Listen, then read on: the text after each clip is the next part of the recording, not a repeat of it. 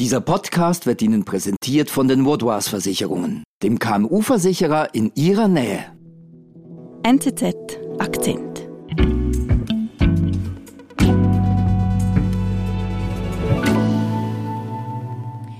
Ja, ich bin jetzt verbunden mit Volker Papst in Istanbul. Hallo Volker. Hallo, Male. Bei dir in der Türkei wird ja gerade gewählt und du lebst in Istanbul, warst also mittendrin. Wie, wie hast du das erlebt? Es war eine sehr besondere Stimmung. Man sprach immer davon, dass es die wichtigste Wahl seit 20 Jahren ist, eine Schicksalswahl. Ich war zum Beispiel auf einer Wahlkampfveranstaltung Anfang Mai in Istanbul. Da sind mehrere hunderttausend Leute zusammengekommen, um den Oppositionskandidaten zuzuhören.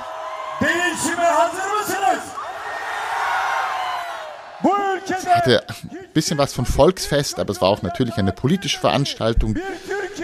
Die Hoffnung war sehr spürbar, dass es viele Leute in diesem Land gibt, die sich eine neue Türkei wünschen, nach 20 Jahren Erdogan. Und die ganze Hoffnung liegt natürlich auf dem, auf, auf dem Spitzenkandidaten, auf dem Herausforderer, Kemal Kilicdaroglu, 74-jähriger Oppositionspolitiker, der im Namen der gesamten Opposition gegen Erdogan antritt. Mhm. Im Laufe der Wahlnacht tritt dann aber eine gewisse Ernüchterung ein, denn Erdogan liegt klar vorne. Aber es ist noch nicht vorbei. Es kommt zu einer Stichwahl. Kilic Darolo und Erdogan werden noch einmal gegeneinander antreten und Kilic Darolo gibt sich kämpferisch.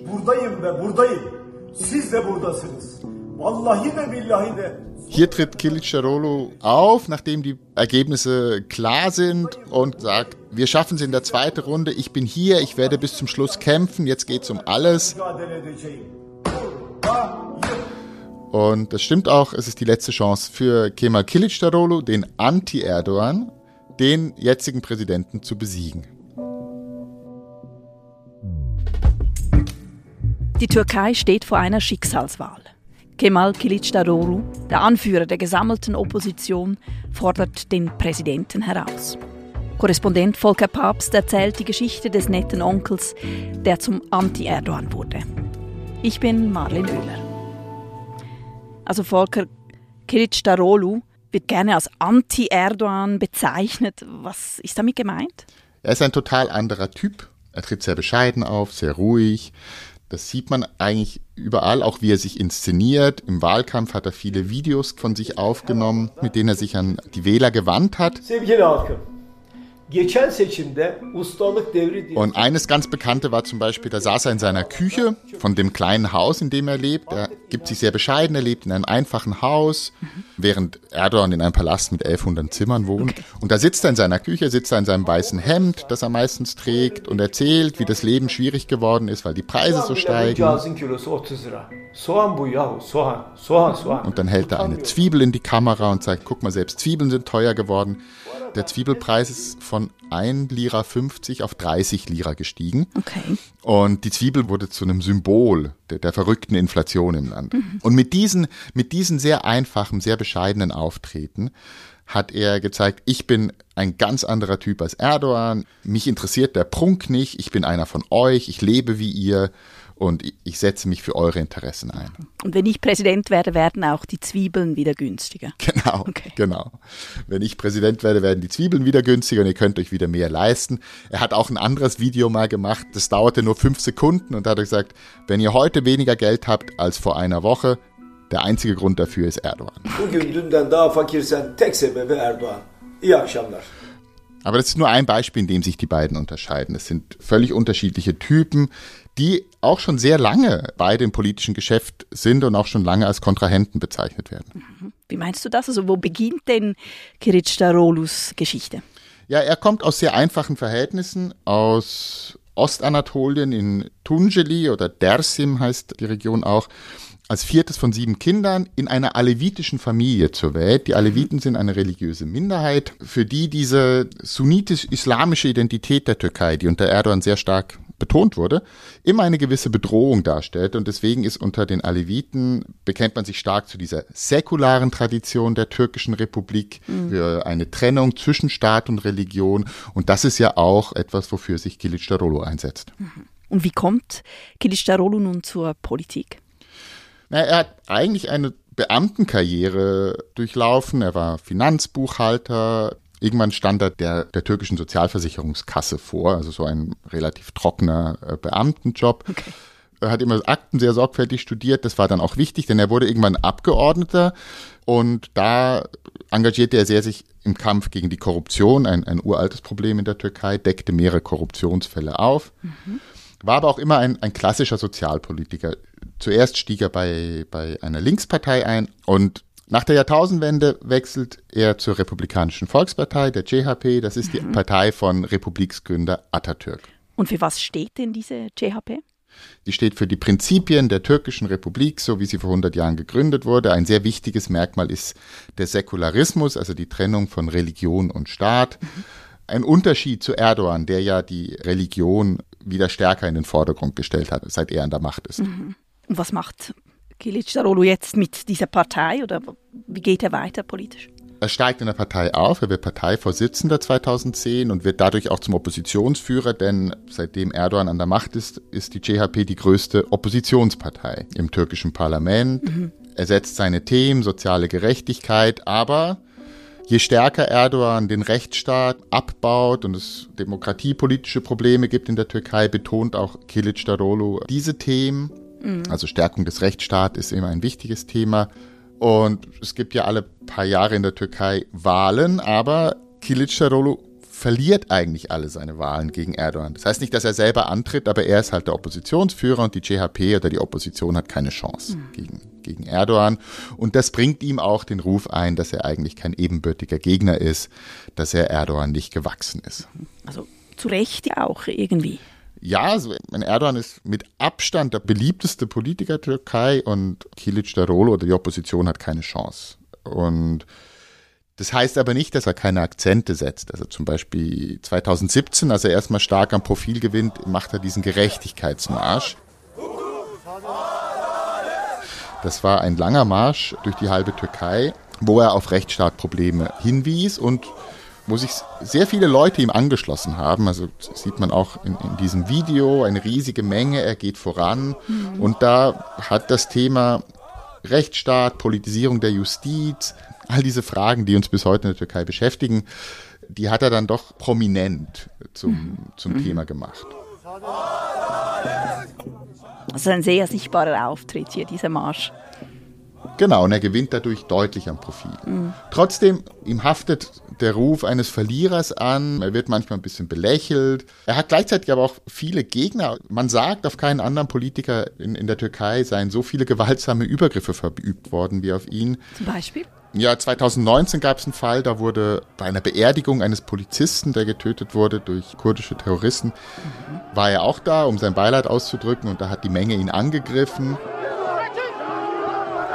Und er musste dann abgeschirmt werden. Was auch bemerkenswert war, dass ihn, obwohl das ziemlich gefährlich war, es eigentlich ihn nicht groß aus der Ruhe gebracht hat. Er war immer mhm. sehr gefasst, sehr ruhig. Mhm. Er hat mehrere Übernahmen und einer ist auch, man sagt ihm Gandhi. Also es hängt vielleicht auch ein bisschen mit seinem Äußeren zusammen. Er hat eine große Nase und einen kleinen Schnauzbart und diese und eine runde Brille. Aber er steht auch für diesen gewaltfreien Widerstand oder auch seine Frau hat mal gesagt, es mache, es mache sie wahnsinnig, dass er, dass man ihn einfach nicht aus der Ruhe bringt. Aber wie gesagt, das trägt auch ein bisschen dazu bei, dass man ihn manchmal nicht so ganz ernst nimmt. Er hatte auch den Übernahme, sei so das nette Onkelchen. Und Kilic-Darolo ist kein besonders guter Redner, muss oft ablesen, wirkt immer so ein bisschen hölzern. Mhm. Also es ist nicht jemand, der, der, der, die, der die Massen begeistern kann und auf keinen Fall in dem Maße, wie es Erdogan kann. Und auch deswegen sagte man lange, er hat eigentlich keine Chance gegen ihn. Mhm. Und dann? Diesen Ruf, den er hat, der kommt nicht aus dem Nichts, aber ist auch ein bisschen vereinfacht. Denn Kilicdaroglu ist mit allen Wassern gewaschen, das ist ein gewiefter politischer Stratege und er hat teilweise durchaus auch Erfolge gehabt. Inwiefern? Also einerseits erkennt er die Themen, bei denen Erdogan angreifbar ist. Mhm. Also die Wirtschaftskrise natürlich. Ähm, er greift die Stimmung in der Bevölkerung durchaus auf. Und er ist auch nicht der ewige Wahlverlierer, als der dargestellt wird. Mhm. Nämlich der bisher größte Erfolg der Opposition waren die Lokalwahlen 2019, als es der Opposition erstmals gelang, Ankara und vor allen Dingen Istanbul und auch sonst die meisten großen Städte des Landes wieder für sich zu gewinnen. Und der Architekt dieses Erfolges war Kilic Darolo. Mhm. Er hat es mit seiner kemalistischen Partei geschafft, ein Bündnis zu treffen mit den kurdischen Kräften. Das ist etwas, was es früher nie gab in der Geschichte der Türkei. Und er hat geschafft, dass die Kurden ihn unterstützen. Und weil es auch in den großen Städten im Westen mhm. viele Kurden gibt, war das ein sehr wichtiger Faktor für diesen Wahlsieg der Opposition. Also er ist nicht der ewige Verlierer, er hat durchaus Erfolge vorzuweisen. Aber eigentlich bleibt er immer ein Widersacher von Erdogan in all den Jahren. Genau, er war der Oppositionsführer, Erdogan war der, der populärste und mächtigste Mann. Lange Zeit wurde er einfach nicht als ebenbürtig betrachtet. Mhm. Erdogan, Aber jetzt im Wahlkampf war er der Gegenkandidat der Vereinten Opposition und tritt auf als Anti-Erdogan, als Gegenentwurf zu dem, wofür Erdogan und Erdogans Türkei steht. Er sagt, ich stehe für eine andere Türkei, eine neue Türkei. Und mit diesem Versprechen ist er in den Wahlkampf gestiegen.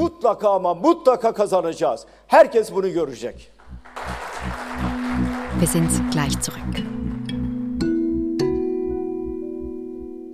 Um ihre Geschäftstätigkeit und ihre Mitarbeitenden zu schützen, braucht es vorab eine fundierte Risikoanalyse.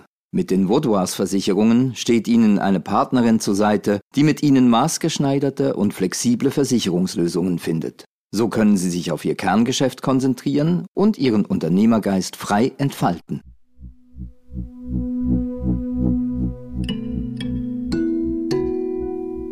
Was macht er denn jetzt, um Erdogan endlich ernsthaft die Stirn zu bieten?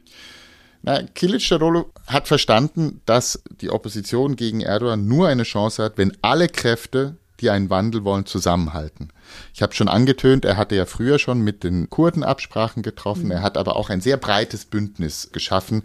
Er hat eine nationalistische Partei sich mit ihr verbündet, er hat sich aber auch mit religiösen Parteien verbündet, obwohl seine, er eigentlich aus einer Tradition, einer säkularen Tradition kommt. Mhm. Aber er hat gesagt, wir wollen eine neue Türkei, wir wollen einen demokratischen Wandel, wir werden aber niemanden an den Rand drängen. Die Frauen, die heute ihr Kopftuch tragen, werden das auch in Zukunft tun. Also er hat damit auch zugegeben, dass seine Partei in der Vergangenheit Fehler gemacht hat, mhm. dass sich konservative religiöse Türken nicht vertreten gefühlt haben durch seine Partei. Und er sagt, habt keine Angst, wenn ich Präsident werde, werde ich Präsident aller Türken. Mhm. Also er tritt als Brückenbauer auf irgendwie. Genau. Und er versucht wirklich alle Kräfte der Gesellschaft zu binden, weil er auch weiß, dass es sonst keine Chance hat gegen Erdogan. Aber so, so richtig funktioniert hat es ja dann offenbar doch nicht, oder? Also doch nicht genug Leute überzeugen können.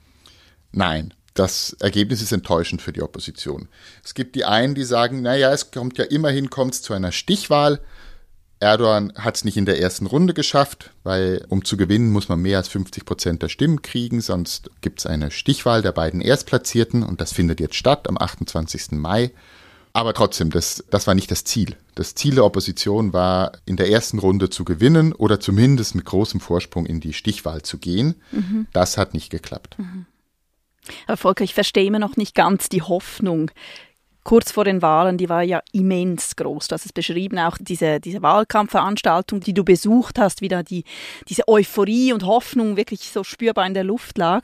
Und jetzt dieses doch etwas ernüchternde Resultat. Warum hat es Kilic Darolu nicht geschafft, das Momentum zu nutzen? Es sind verschiedene Sachen. Einerseits, die Türkei ist ein wahnsinnig polarisiertes Land. Die Hoffnung war natürlich sehr groß in dem Lager, die einen Wechsel will. Mhm.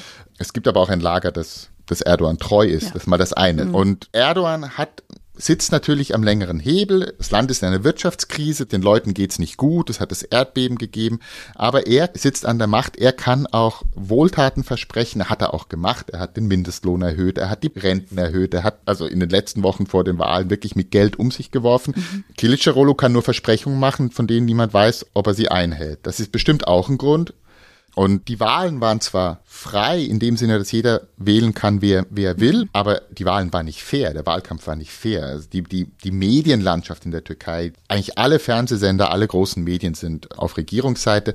Im staatlichen Nachrichtensender hat im April Erdogan 32 Stunden Sendezeit gehabt und Kilic-Rola hatte 32 Minuten.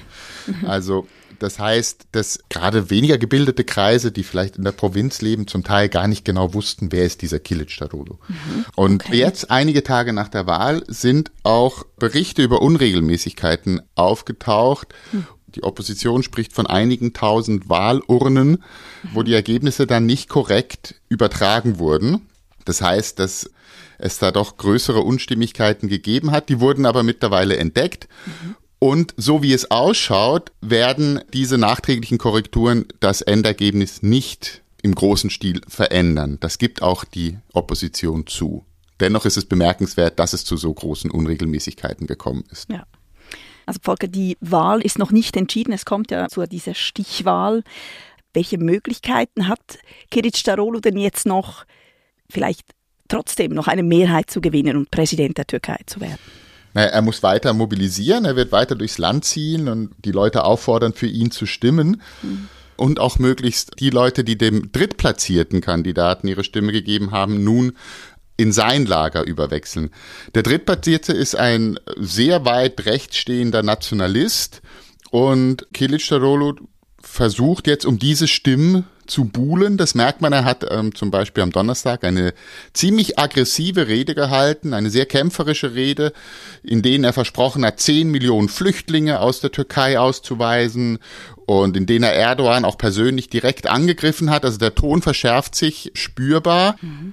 Dennoch sind die meisten Beobachter der Ansicht, dass er nur geringe Chancen hat, das Rennen für sich zu entscheiden. Und ich glaube, dass sich die Türkei dass sich das Ausland auf fünf weitere Jahre Erdogan einstellen muss.